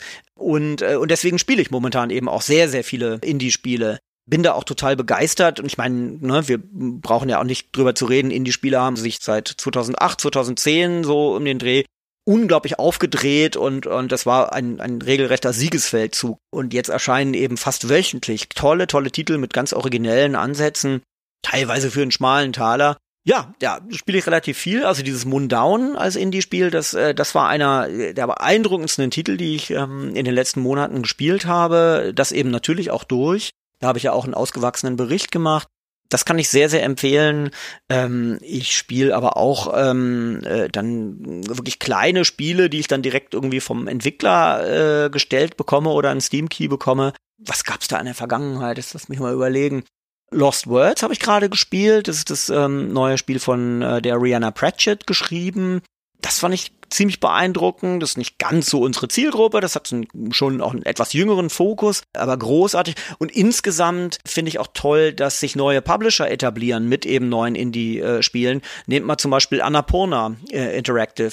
Es gibt keine Präsentation eines großen Konsolenherstellers des vergangenen Jahres, wo Annapurna-Spiele nicht eine Rolle gespielt hätten. Also sprich, Stray, dieses äh, scheinbar ja wirklich großartige Spiel über eine Katze in einer Dystopie, in der Menschen gar nicht mehr existieren, sondern nur noch Roboter. Oder Spiele von denen in der Vergangenheit. Habt ihr äh, What Remains of Edith Finch gespielt? Ein frühes Spiel von Annapurna. Unfassbar gut. Ein ganz, ganz tolles narratives Spiel. Oh, wie gut ist das? Eines der besten Regieleistungen, die ich jedem Spiel gesehen habe. Das ist wirklich der Beweis, dass Walking-Simulatoren Sinn machen. Ja, ja, genau. Absolut. Bitte nicht spoilern, das spiele ich gerade. Also ich habe gerade erst angefangen. Nein, nein, nein, nein, aber absolut. Also das ist fantastisch. Und das Spiel ist von vorne bis hinten phänomenal und unglaublich emotional. Es ist so, ja, es ist so rewarding. Oder nehmt äh, Sea of Solitude äh, von Yomai oh Games oh, ja. in Berlin, habe ich auch. Was für eine tolle Erfahrung. Da war ich übrigens überrascht, hm. ganz kurz nur. In der Fachpresse hat es ja gar nicht mehr so gut abgeschnitten, aber Kollegen von mir, von Polygamia, haben es mir empfohlen und ich habe es so vor mir hergeschoben. Ich habe das auch vor einem Monat mal ausprobiert, war auch total hin und weg und dachte, wieso hat das so schlechte Kritiken bekommen im Vergleich zu anderen Indie-Titeln? Das ist eine fantastische Idee und super umgesetzt. Ja, absolut. Gibt's im Game Pass übrigens. Ah. Da habe ich das nämlich auch entdeckt. Habe ich mich auch schon gedacht, oh, das müsste ich eigentlich auch mal spielen. Und es kommt bald eine physische Version für die Sammler, so wie mich. ja, und gerade für die Switch erschienen, äh, in irgendwie einer nochmal erweiterten Version. Irgendwie Director's Cut, glaube ich, nennt sich das, ne? Das ist dann die physische Version, die dann auch im Laden dann steht, die man dann kaufen kann. Ach so, ah ja. Hm. Aber noch eine Zwischenfrage, Andreas. Du hast jetzt immer so gesagt, ja, das ist für uns dann thematisch vielleicht interessant oder nicht so interessant. Trennst du denn dieses private Spielen daheim noch vom Job oder fließt das alles ineinander über, so wie das bei uns teilweise auch so der Fall ist? Oder gibt's dann wirklich Spiele, wo du sagst, nee, das spiele ich jetzt wirklich nur für mich, zum Abschalten, zum Spaß haben, das hat mit dem Job gar nichts zu tun? Das gibt's natürlich, aber das gibt's relativ selten. Ich würde mir wünschen, dass ich das einigermaßen hinbekomme. Das, was ich sozusagen privat an Spielen bevorzuge, von dem, was ich beruflich vorschlage, zu trennen. Das ist ein bisschen schwierig natürlich, weil einfach die Erfahrungswerte mir in bestimmten Bereichen fehlen, äh, Bereichen, die ich privat eben nicht so spiele. Ich bin zum Beispiel kein großer Online-Spieler. Ich habe nie großartig MMOs gespielt. Trotzdem habe ich damals, als ähm, World of Warcraft, äh, ich glaube, zehn Jahre wurde, habe ich im Heute-Journal dann einen Beitrag gemacht aber man kann mir natürlich durchaus vorwerfen, wie man das vielleicht jedem Spieleredakteur vorwerfen kann, auf dem Auge blind zu sein, auf dem ich sozusagen, ne, äh, auf dem mir halt gewisse Erfahrungswerte fehlen. Ne? Also ich persönlich spiele wenig online. Ich liebe Singleplayer-Spiele, äh, Offline-Singleplayer-Erfahrungen und dann eben auch gerne irgendwie epischerer Art. Ich liebe vor allem VR, bin riesen VR-Fan. Gibt es ja auch eben Menschen, die das Absolut. nicht toll finden, die das auch gar nicht vertragen. Aber auch da würde ich zum Beispiel ähm, aus den vergangenen zwölf Monaten äh, ein paar Titel nennen wollen. Paper Beast zum Beispiel von Eric Shahi. Was für ein wunderschönes Spiel, was für eine tolle, tolle Erfahrung, wo ich auch wirklich den Tränen nahe war, ähm, wo ich auch verstehen kann, dass manche Leute sagen, da muss ich ja gar nichts machen in dem Spiel, zu wenig. Aber wenn man sich darauf einlässt, auf diese skurrile Welt, die man beobachten muss, verstehen muss und dann sozusagen die, die, die Mechanismen, diese Symbiosen da zwischen diesen Lebewesen ausnutzen, Ach, was für eine tolle Erfahrung, ja. Also, wie gesagt, großer VR-Fan, deswegen berichte ich natürlich auch ab und zu mal über VR-Spiele, aber ich hoffe sehr, dass, äh, dass ich da so einigermaßen erfolgreich trenne. Das muss ich auch noch spielen, Paper Beast. Ganz kurz Zwischenfrage, weil es ja jetzt gerade wieder erhältlich ist. Hast du schon Devotion ausprobiert, das taiwanesische Spiel? Oh, nein, ein VR-Spiel. Was man jetzt wieder kaufen kann, nach zwei Jahren endlich. Warum konnte man das nicht? ja, ähm, da ist jetzt auch aktuell, das wird wahrscheinlich schon online sein, wenn hier dieser Podcast veröffentlicht wird, von meiner vom Reto Torneo Serie wird dann Mini-Podcast zu erscheinen über das Spiel. Das wurde zwischendurch nicht verkauft, weil dort ein Gag drin war, ganz versteckt, wo Xi Jinping mit Winnie the Pooh gleichgesetzt wurde. Ach, Daran erinnere ich mich, ja, ja, oh natürlich. das ist nicht das Einzige. Also die meisten glauben, dass deshalb dieses Spiel vom Netz genommen wurde. Das ging noch viel weiter. Ich wollte halt jetzt so sagen, weil du halt eben so Walking-Simulatoren und ich denke mal auch Adventure magst du ja auch, was die Erzähler-Spiele erwähnt. Ja. Ich kann dir nur raten, Devotion hat mich umgehauen und ich bin absolut kein Horror-Fan, aber das Ding ist ein Knaller. Ah, interessant. Ja, ich sehe, taiwanesischer Entwickler und die können sich dann natürlich einen Seitenhieb auf Xi Jinping nicht verkneifen, aber das sorgt dann dafür, dass man es ähm, dass man es dann äh, äh, von Steam runternimmt anscheinend, ja.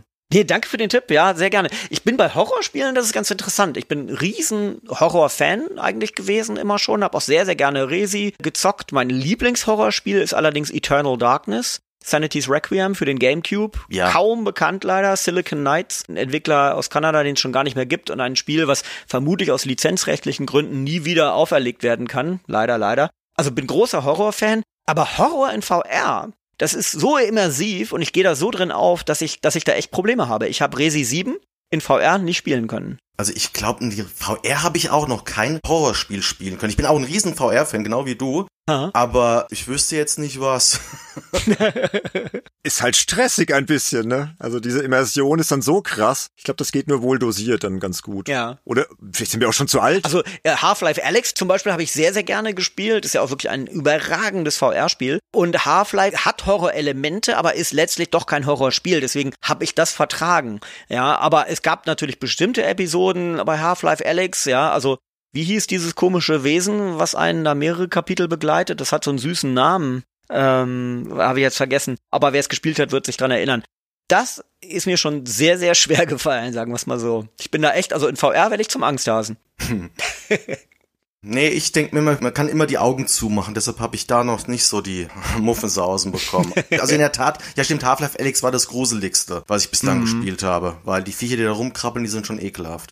Ja, also gerade eben dieses mutierte Wesen, an dem man da immer so vorbeischleichen muss, das ist schon richtig krass, ja. Bin übrigens großer Half-Life-Fan. Wo wir schon bei Spielen sind, wenn du dich jetzt entscheiden müsstest, hier einsame Insel, Andreas muss jetzt auf die Insel, ja, Urlaub, drei Spiele, welche wären das? Ah, das ist eine sehr gute Frage. Also das müsste ja dann irgendwas sein mit also sehr, sehr hohem Replayability-Faktor. Mm, oder eben einfach spielen so, ja, es müssten eigentlich Open-World-Spiele sein, ne? Also ich glaube, ich würde, ich bin auch Riesenfan von Legend of Zelda. Ich glaube, ich würde Breath of the Wild mitnehmen. Einfach weil es so ein riesen langes episches Spiel ist. Äh, DLC ist mir teilweise zu schwer, aber da hätte ich was zu tun. Das wäre einmal Zelda. Also ich würde auf jeden Fall ein VR-Spiel mitnehmen. Ich würde Half-Life Alex vielleicht sogar wählen, wenn da die ganzen äh, privaten äh, Mods mit dabei wären. Da gibt's ja auch eine inzwischen beschauliche Modding-Community und tolle Spieleideen dafür. Als drittes, ha, gute Frage. Also, wie gesagt, großer, großer Wing Commander-Fan auch immer gewesen. Wer weiß, also wenn's wenn's dann mal rauskommt, äh, vielleicht eben der heimliche Nachfolger von Wing Commander, wenn's dann jemals erscheint. Also sprich, ähm, hier Cloud Imperium Games, Squadron äh, Gedöns und wie heißt das Hauptspiel? Ich, ich sollte drauf. Star Citizen. Dankeschön. Muss auch gerade überlegen. Ja, genau, ja, ja, genau, genau, genau. Das ist schon so lange in Entwicklung, man hat schon so viel drüber gelesen, dass es irgendwie im, im hintersten Eck des Gehirns gelandet ist. Ja, genau. Das wird nie fertig. Also so quasi Duke Nukem Forever, ja. Ja, genau. Aber wenn das irgendwann mal erscheint, das kann ich mir auch gut vorstellen, denn also ich weiß nicht, wie viel Zeit ich in Wing Commander 1 und 3 hauptsächlich verbracht habe. Das ist wirklich unfassbar. Wunderbar, da haben wir doch schon drei sehr schöne Spiele, die du da empfehlen könntest. Interessant ist auch, dass du Breath of the Wild sagst. Das hatten wir neulich in einem anderen Podcast, ah. ne, Andy, mit dem Michael Hengst über die Powerplay. Ah, schön. Da haben wir nämlich auch gefragt, was wäre denn jetzt so dein Lieblingsspiel aller Zeiten? Und dann hat er tatsächlich Breath of the Wild genannt. Das ist interessant, dass du das jetzt auch sagst. Fällt mir gerade so ein. Und ja, gut, er hat gesagt, ob wir es auf die einsame Insel mitnehmen. Ich glaube, Lieblingsspiel hat es jetzt nicht gerade genannt, aber auch so ein einsame Inseltitel. Ich meine, die Legend of Zelda Serie ist natürlich schon legendär und, und, und bei Metacritic sind, sind einige der höchst gerankten Spiele bislang auch eben Zelda-Titel. Das war ja schon eine hochkarätige Serie, aber ich finde, mit Breath of the Wild hat sich Nintendo auch viel getraut mit der Serie. Die haben unglaublich entschlackt. Ja. ja? Also, wenn ihr mal denkt, irgendwie voll äh, waren teilweise diese Werkzeugräder, äh, die man äh, hatte, noch bei den Wii-Titeln zum Beispiel. Und das haben die dann total entschlackt auf ganz wenige Elemente, haben auch auf irgendwie Tutorial weitgehend verzichtet. Also ich habe das gespielt, ich weiß noch, am Anfang und habe die ganze Zeit gedacht, wow, da hat jemand ganz viel von Fallout 4 gelernt einfach. Ich fand das einen ganz, ganz interessanten Titel, weil sie sich sehr von viel moderneren äh, Open-World-Spielen haben inspirieren lassen. Im Grunde genommen ist Breath of the Wild ja der erste richtige Open-World-Titel in der Zelda-Reihe. Die Teile davor waren ja nicht so richtig Open-World ja, sie haben sich viel getraut und die Rechnung ist, ist aufgegangen. Also bedeutendes, bedeutendes Videospiel, finde ich. Gerade das hat mich so ein bisschen gestört, um ehrlich zu sein. Also du hast ah. irgendwo recht mit dem. Der Open-World-Ansatz, der funktioniert auch wirklich super. Aber sie haben zwei Fehler gemacht, weshalb ich mit dem Spiel nicht so warm geworden bin, wie ich gerne wollte. Das eine ist das Waffenhandling. Das hat mich in Wahnsinn getrieben. Wieso kann ich nicht, wenn ich eine Waffe nehme, gleich eine alte wegwerfen? Wieso muss ich die erst aus dem Inventar kramen? Und das andere, man merkt eben, das Leveldesign, das Spieldesign, das Rätseldesign kommt nicht an die alten Nintendo großen Titel ran. Und das liegt eben halt daran, weil sie eben einen anderen Ansatz verfolgt haben, der eben irgendwie hm. für mich nicht so sehr dazu passt. Ja, weil es halt Open World ist, ja. So über dieses Spiel könnte ich stundenlang reden und auseinandernehmen. Also sowohl im positiven wie im negativen Sinne. Willst nicht schlecht hm. reden, aber. Können wir irgendwann noch machen, Andy. Ja, du kennst ja eh meinen Leidensweg mit meinem gelöschten Spielstand. Nämlich ein Freund von meinem Sohn hat nämlich ein neues Spiel gestartet und wenn du auf der Switch dann irgendwie den aktuellen Account wählst, überschreibt er bei Nein. Breath of the Wild den aktuellen Spielstand. Da waren dann über 30 Stunden futsch. Und ja, ich musste mich jetzt irgendwie erstmal ein Jahr erholen und habe jetzt vor kurzem von vorne angefangen mit meiner ja. Tochter. Aber das war ein bisschen demotivierend. Und ich sitze seit 2017 im Spiel. Ich dürfte jetzt bei der Halbzeitmarke sein. Ich immer alle paar Monate mache ich ein paar Stunden mehr und denke mir, jetzt komm und ich glaube, ich habe auch was anderes erwartet, weil ich bin ein riesiger Shadow of the Colossus Fan. Und ah, das ja. Art Design und die ganze Welt, wie die ja gestaltet ist, erinnert ja an vielen Ecken daran. Und am Ende ist es das aber eigentlich überhaupt nicht. Von der Atmosphäre, eigentlich gar nicht. Und mm. ich glaube, ich habe da was ganz anderes letztendlich erwartet und bin dadurch, ja, da wurde ich halt mal gehypt und wurde enttäuscht. Also, mhm. liebe Kinder, lasst euch nicht hypen. Ich hab's euch gesagt. Es ist ein schönes Spiel. Hört, hört nicht auf den Andy. Stimmt alles nicht.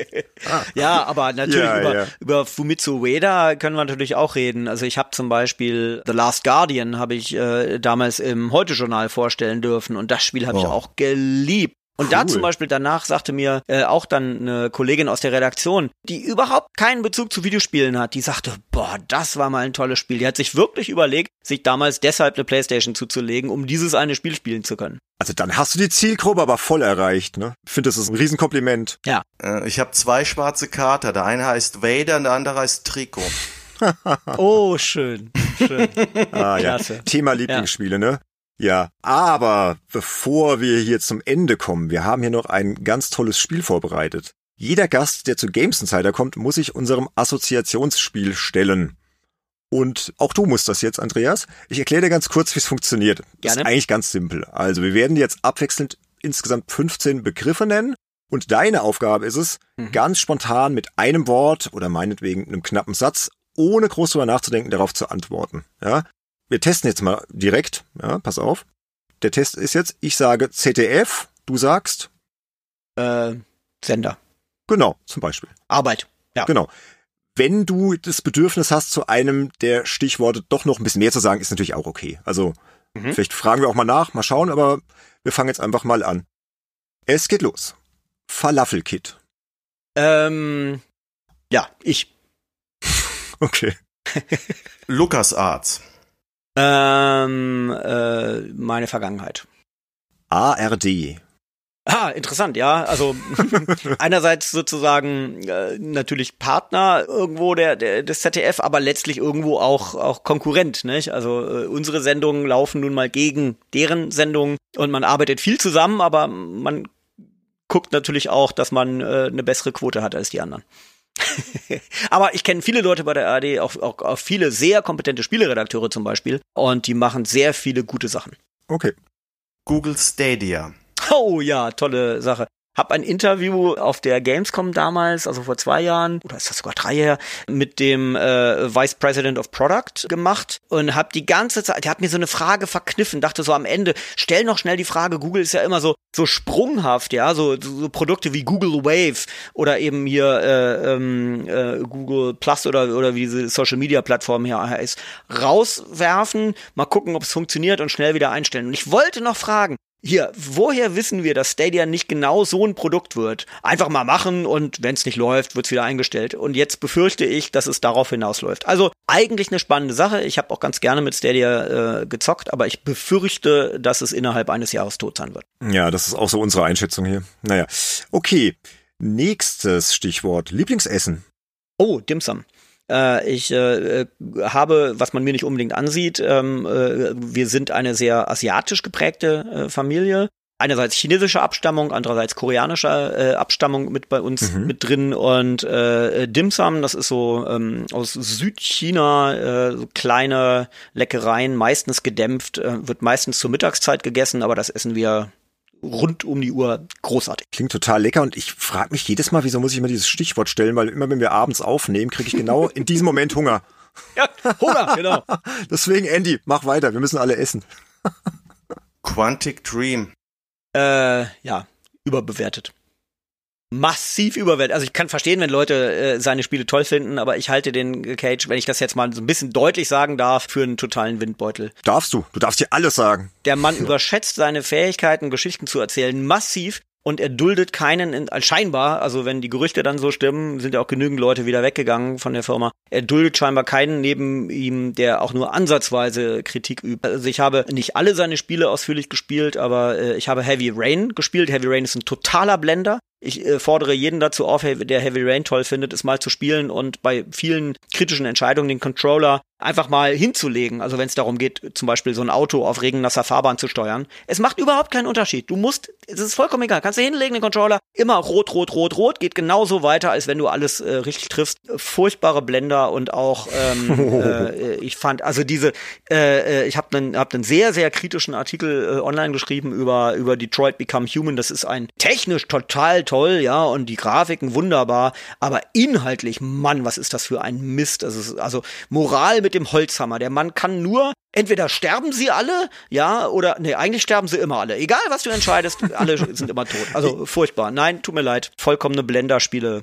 Also der Begriff kam jetzt nicht umsonst. Ich habe das ja ein bisschen recherchiert, so diese Begriffe. Ne? Ich habe Ja, ich hab ja. mich ein bisschen schlau gemacht, wie du merkst, und das hat mich sehr interessiert. Gut Hast du gut auf den Punkt gebracht. Ja. Aber vielleicht nochmal Thema für einen anderen Podcast, weil ich weiß genau, dass der Andy gerade innerlich so ein bisschen. Ähm, ich weiß nicht, ob er jetzt kocht. Ich wollte gerade sagen, der Benedikt hat das absichtlich gemacht, dass er mir dieses Stichwort gegeben hat. Nee, ursprünglich wollte ja Sönke mitmachen und da stand eigentlich in Klammern Sönke. Das ist jetzt reiner Zufall, Andy, weil es keine Absicht. Ja, Wir lassen das Thema jetzt lieber, bevor das ausartet. Und vielleicht wäre das echt mal interessant, darüber doch nochmal einen Podcast drüber zu machen. Sehr gern. Also speziell zu Quantic Dream, weil ich glaube, da gibt's so gegensätzliche Meinungen hier. Ich hätte da auch noch was zu sagen, auch gerade zu Heavy Rain, aber das müssen wir vertagen. Nächster Begriff. Netflix. Ja, super. Also bin sehr überzeugt von Netflix. Wir sind auch Kunde. Ich kenne Leute, die halten Netflix für die Ausgeburt des Teufels, weil irgendwie so, ne, böses Venture Capital Geld und so.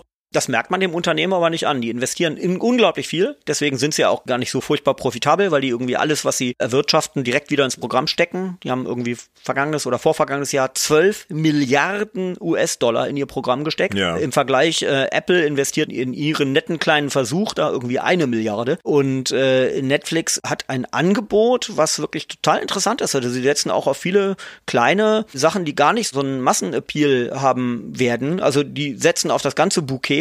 Finde ich eigentlich toll. Also ähm, ja, bin da Kunde und bin's gern und ähm, bin ganz überzeugt von deren äh, Geschäftsstrategie. Und von den interaktiven Sachen, die sind auch lustig. Also Bandersnatch war jetzt, also war jetzt keine Offenbarung so, aber ist ganz nett, was die da tun. ich fand das toll übrigens. Also ich fand das sehr gut umgesetzt. War sehr überrascht von der Qualität von Bandersnatch. Hab mit etwas viel Schlimmerem gerechnet, um ehrlich zu sein. Ja, ja, absolut. Also wie gesagt, keine Offenbarung, aber das war, das war solide, war sehr gut. Ähm, Bart. Hoch umstritten bei uns in der Familie. Äh, mein Sohn mag ihn, Gott sei Dank, weitgehend. Meine ähm, Partnerin hasst das Ding, furchtbar. Oh, Aber er bleibt ein dran. Streitpunkt. Ja, ja, ich habe mich entschieden, der bleibt dran. Ich bin jetzt 47, ich habe einen grauen Bart und der bleibt. Das ist auch mal mein Argument. Ich bin zwar noch nicht ganz 47, aber genau das sage ich dann auch mal. Ja, jetzt bin ich aber in dem Alter, jetzt darf ich. Ne? So. Jetzt Ja. darf ich. Gut. Ich habe ja auch noch einen netten Begriff. ZDF-Chefgamer. Ja, das ist schön. Ähm, das ist ein, äh, ein Titel, äh, den, natürlich kein offizieller, aber einer, den ich von meinem hochgeschätzten Kollegen Wolf Christian Ulrich verliehen bekommen habe, der äh, damals eben äh, ja nun auch nun lange Jahre das ZDF Morgenmagazin mit moderiert hat. Genau, der hat mich Spielitus Rektor und ZDF Chefgamer genannt. Eine große, große Ehre und lieber Wolf Christian, solltest du das hören, vielen, vielen herzlichen Dank. Ja, Grüße auch von uns. Sehr netter Kollege. Frankfurt. Frankfurt, äh, meine Wahlheimat. Gut. Familie. Äh, klein, aber wichtig. wir haben nur den einen Sohn, der ist eben zwölf. Ähm, und äh, wir sind auch alle keine Basketballkandidaten. Also insofern im doppelten Sinne kleine Familie, aber ja, natürlich total wichtig. Und gerade jetzt diese vergangenen freien Tage über Ostern und danach habe ich äh, sehr viel mit äh, Frau und Kind verbracht. Retro Gaming. Super äh, wichtig, weil ne, ich als alter Sack äh, habe ja nun früh genug angefangen. Ich würde jederzeit gerne wieder die die alten äh, einige der alten LucasArts Adventure, vor allem eben ich glaube alle Sierra Online Adventure wieder spielen, auch teilweise noch Text Adventure, die ich damals gezockt habe. Also ja, Retro Gaming total wichtig. Und ich bin immer wieder total überrascht, wie leidenschaftlich diese Szene ist. Hab mal einen Bericht gemacht über Entwickler, die heutzutage noch für den Spektrum ZX äh, Spiele rausbringen auf Kassetten, ja. Ähm, Liebe Grüße an Sven Fössing. Äh, ich, ich liebe, Ja. ich liebe den Sven. Was ist das für ein toller Typ? Der hat zum Beispiel Defender of the Crown für den Spektrum ZX auf Kassette rausgebracht. Also äh, das ist ein reines Labor of Love. Ich weiß nicht, wie viel äh, Stückzahlen begrenzt. Ich habe natürlich auch eine Kopie gekauft. Super. Also Retro Gaming, ich kann nur Leute bewundern, die da mit so viel Leidenschaft dabei sind. Super. Sehr cool. Nächster Begriff. Zugfahren. Mache ich dauernd. Ich habe noch nie einen Führerschein gemacht, habe mir also äh, diese Situation schön geredet und mein äh, Führerschein ist eine kleine äh, schwarze Karte, auf der Bahncard 100 steht. Gut für die Umwelt. Also es gibt Schlimmeres, glaube ich. Gut für die Umwelt, bin damit, glaube ich, so ein bisschen meiner Zeit voraus, warte auf selbstfahrende Autos, die nur noch im Abo-Service funktionieren. Freue mich ähm, äh, darauf, dass es nie wieder Staus geben wird und Parkplatzflächen zu 90 Prozent frei werden. Ich glaube, nicht alle Deutschen sind schon so weit gedanklich, aber äh, ich hoffe, das werde ich noch erleben. Ah, das werden wir auf jeden Fall. Also bin ich auch Ja. ganz gespannt. Alt und Spiele. Der Podcast, in den ich mich äh, als äh, Dritter äh, so quasi mit reingemogelt habe. Und äh, an dieser Stelle vielleicht nochmal ganz, ganz lieben Dank an meine Podcast-Kollegen Jochen Dominikus und Tobi Wienke. Ich bin öfter mal in so Podcasts äh, zu Gast, aber das ist sozusagen der Podcast, in dem ich jetzt quasi zu Hause bin und regelmäßig eine tolle Sache, die mir äh, Spaß macht und immer mehr. Ist auf jeden Fall auch verlinkt in den Show Notes. Kannst du vielleicht in ein, zwei Sätzen kurz sagen, worüber ihr so sprecht? Also klar, über Spiele, ja. Und, aber einfach so bunt gemischt, spontan oder habt ihr eben bestimmten Fokus oder wie kann man sich das vorstellen? Ähm, weiß gar nicht, ob wir das jemals so definiert haben. Also ähm, äh, Auch wir versuchen. Du, Andy, wir machen uns viel zu viel Gedanken. Ja, vielleicht, vielleicht. Herrlich. Also wir versuchen erstmal regelmäßig zu podcasten, was uns in der Vergangenheit nicht immer gelungen ist, uns aber jetzt, glaube ich, immer mehr gelingt, behaupte ich mal wir machen alles Mögliche. Wir, wir machen vor allem äh, jetzt, jetzt die letzten, einige der letzten Podcasts haben wir so auf Zuruf gemacht. Unsere aktuelle Folge, äh, eben jetzt hier Stand äh, 13. April, dreht sich um Wirtschaftssimulationen. Das war ein Vorschlag eines äh, Hörers, äh, eben über Facebook als Kommentar. Und äh, unser nächster Podcast wird sich um den DCP drehen, der schon läuft, während wir sprechen, glaube ich. Genau, also so reden wir über, über zeitlose Themen, eben teilweise äh, top aktuelle Sachen. Wir haben über viele wirtschaftliche äh, Entwicklungen gesprochen, also als ähm, äh, Microsoft äh, Bethesda gekauft hat, beziehungsweise gesagt hat, dass sie, äh, dass sie den Laden kaufen wollen. Über solche Sachen sprechen wir. Es ist bunt gefächert. Es dreht sich immer um Spiele, ähm, äh, aber ja, da ist es dann, glaube ich, sehr bunt. Und das Alt kommt woher? Weil ihr euch so alt Das Alt fühlt? kommt letztlich daher, ja, wir sind einerseits alt, aber Tobi und Jochen äh, sind ähm, äh, auch dem Westen der Republik ähm, kulturell äh, stehen sie dem nahe und eben auch dem Bier, das man dort gerne äh, trinkt. Nun habe ich längere Zeit mal in Köln gelebt, deswegen kann ich mit Altbier nicht so viel anfangen. ähm, aber gut, bin ja auch nur zugereister Kölner gewesen. Ähm, aber genau, also es ist ein Wortspiel, was sozusagen sich auch um Bier dreht. Wir, äh, meistens trinken wir auch beim Podcasten äh, ein Bierchen und äh, unterhalten uns dann auch über die Marken. Alles klar. Also liebe Hörer, ruhig mal reinhören. Ist wie gesagt verlinkt und ja. Gut, dann kommen wir zum letzten Begriff. Mhm. Würdest du unseren Podcast hören und hättest mal eine Folge mit einem Gast gehört, wüsstest du, was jetzt kommt? Ich weiß es nicht. Ich sage jetzt einfach mal Nein, Games Insider. äh, das ist das Stichwort. Das ist das Stichwort, ja. Oh, okay. Ja, dazu hätte ich tatsächlich leider mehr Podcasts hören müssen. Das habe ich nicht. Ich mache inzwischen, wie gesagt, eben öfter mal Podcasts äh, und eben auch als Gast eben zu unterschiedlichen Themen. Aber ich muss gestehen, ich höre noch nicht so viele. Eben vielleicht auch, weil ich so viele mache, weil das natürlich viel Zeit äh, frisst. Aber nein, Asche auf mein Haupt. Ich höre viel zu wenig Podcast und euren leider auch. Äh, tut mir leid. Also Asche auf mein Haupt. Äh, Freue mich aber, dass ich hier sein darf, beziehungsweise durfte. Und wir uns erst. Aber kann ich voll verstehen, das geht uns genauso. Wir sind ja ständig selbst am Aufnehmen und produzieren und man hat dann einfach nicht mehr die Zeit, ständig die anderen Podcasts zu hören. Ne? Vielleicht mal ausgewählte. Du schaffst ja nicht mal unsere eigenen Podcasts. Äh, Ja, noch, noch dazu, ja. Das ist, ist, ist schwierig, also vollstes Verständnis. So, liebe Hörer, dann wären wir jetzt schon am Ende dieser Folge angekommen und sind in der Abmoderation. Mich würde natürlich jetzt interessieren, wie euch die Folge gefallen hat und vielleicht habt ihr ja auch noch Fragen, auch vielleicht noch an den Andreas, die ihr loswerden möchtet. Dann könnt ihr euch natürlich bei uns melden. Am besten wie immer einfach auf den Discord-Server kommen und dort im Feedback-Channel Bescheid geben, wenn es noch Fragen gibt. Andreas ist jetzt auch auf Discord, vielleicht schaut er mal rein und kann dann direkt antworten. Ansonsten könnt ihr uns wie immer kontaktieren über Social Media, Facebook, Twitter, Instagram und über unsere Webseite www.spielejournalist.de. Und ansonsten haben wir hier noch ein bisschen Dank loszuwerden, Andy. Ja, wir müssen mal wieder unsere Patreon- und Steady-Unterstützer hier loben und erwähnen. Stand 13. April 2021 haben wir jetzt schon drei Super Insider, das heißt, die uns mit 25 Euro unterstützen. Das sind der Toni Petzold, der Christian Rode und der Pascal Turin. Vielen Dank an euch.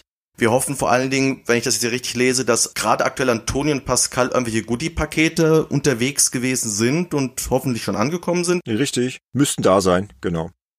Dann haben wir noch die Spendabler Insider. Das sind die, die uns mit 15 Euro unterstützen. Das sind derzeit der Marcel Hessler und der Christian Reitemeyer. Und unsere einflussreichen Insider, die uns mit 9 Euro unterstützen. Das sind die folgenden Personen. Christian Wilken, Matthias Peitz, Sebastian Essner, Nick Stabel, Sebastian Hammers, JPS, Sven Mombasa, Dennis Klün, Falconer, Sergei Wettstein, Fabian Polken und Tim Hildebrand. Ja, vielen lieben Dank an alle und natürlich auch ein großes Dank an alle anderen, die uns mit kleineren Beiträgen unterstützen oder auch einfach ein bisschen Werbung für uns machen, die uns regelmäßig hören, uns vielleicht auch mal eine Rezension bei Apple Podcasts hinterlassen, eine 5-Sterne-Wertung, was auch immer. Vielen Dank für alle, ihr seid alle super. So, und jetzt bleibt uns noch der Hinweis auf Folge 26. Die erscheint am Freitag, den 14. Mai 2021. Und Andy, da haben wir ja schon gesagt, da werde ich mich ausklinken, denn worum geht's denn da? Ja, da geht es um ein Thema, was sich sogar einige unserer Zuhörer gewünscht haben. Es geht um die Schließung der Online-Stores oder des PSN-Stores für PS3, PS Vita und PSP-Spiele. Da werden dann ich und Sönke wahrscheinlich drüber reden, was wir da so empfehlenswert finden, was sich lohnt, jetzt noch schnell zu kaufen, bevor die Stores wirklich zu sind und was wir allgemein davon halten, naja, dass eben solche digitalen Kanäle eben wegfallen und was das für die Zukunft bedeuten könnte. Können wir ja vielleicht ein bisschen vorweggreifen und Andreas schon mal vielleicht ein, zwei Gedanken noch dazu sagen lassen. Was denkst du denn darüber, dass die jetzt geschlossen werden? Ja, ich meine, irgendwann muss dieser Punkt kommen, wenn auch die aktiven Nutzerzahlen eben unter eine bestimmte Schwelle fallen. Ich persönlich finde es schade. Ich habe mit der PS Vita gerade ähm, sehr gerne gespielt und auch gerade noch sozusagen diese Wartezeit auf die Switch habe ich mir äh, sehr intensiv mit der PS Vita verkürzt und äh, bin ja oft äh, nun in Bus und Bahn unterwegs eben als Mensch ohne Führerschein, der eben ganz viel mit den Öffis äh, durch die Gegend fährt, auch Fernreisen mit der Bahn und so. Also ich habe sehr sehr gerne mit der Vita gespielt. Ähm, natürlich hauptsächlich mit physischen Speichermedien. Schade, ist na klar. Irgendwann müssen alle Dienste und auch Online-Spiele mal vom Netz gehen. In dem Fall überrascht es mich ein bisschen, weil äh, es erscheinen doch immer mal wieder auch noch neue PS Vita-Spiele. Also es gibt ja auch noch Entwickler, die dafür entwickeln. Also ist es schade. Das ist ja mit ein Problem. Es wird ja jetzt sogar ein Spiel eingestellt, was nicht mehr kommen soll, weil die Entwickler das nicht mal wussten, dass das jetzt in ein paar Monaten schon passiert. Oh, echt? Das ist natürlich schlimm, ja. wenn, wenn sowas dranhängt. Das ist sehr, sehr schade, ja. Ja, es hat auch immer die Frage, wie erhältst du dann solche Spiele für die Nachwelt, ne? Naja, gut, da gibt's genügend Wege. Ja, ja, aber das wird vielleicht alles dann in dem Podcast zur Sprache kommen. Wie gesagt, ich genau. werde mich da mal ausklingen, ich habe dann mal Urlaub und ja, man hört mich auch an anderer Stelle in anderen Formaten. Und ich rede ja eh immer so viel, von daher. Ist vielleicht mal ganz gut, wenn ich auch mal die Klappe halte.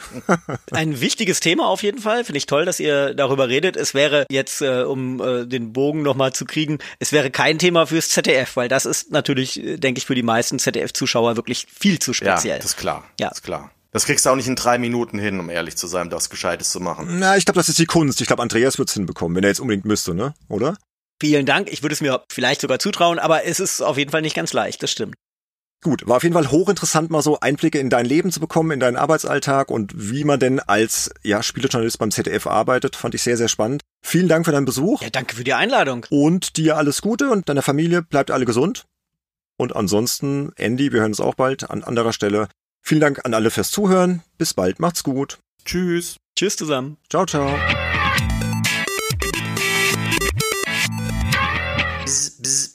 Disclaimer incoming. Ihr werdet euch sicherlich wundern, warum wir hier gerade eine Folge ankündigen, in der wir über die Teilschließung des PSN Stores reden möchten, wenn die doch gar nicht so stattfindet. Ganz einfach. Wir haben die Folge mit Andreas aufgezeichnet, bevor Sony diesen Tweet gebracht hat, dass sie halt eben doch nicht den PSN Store für PS3 und Vita schließen möchten. Aus dem Grunde wird es eine kleine Planänderung geben. Wir werden in der nächsten Folge nicht über die Teilschließung reden, sondern allgemein über die Tücken des PSN Stores oder warum uns Sony gerade alle durcheinander bringt. Ich hoffe, ihr hört trotzdem rein. Vielen Dank, Andy out. Bzz, bzz, bzz.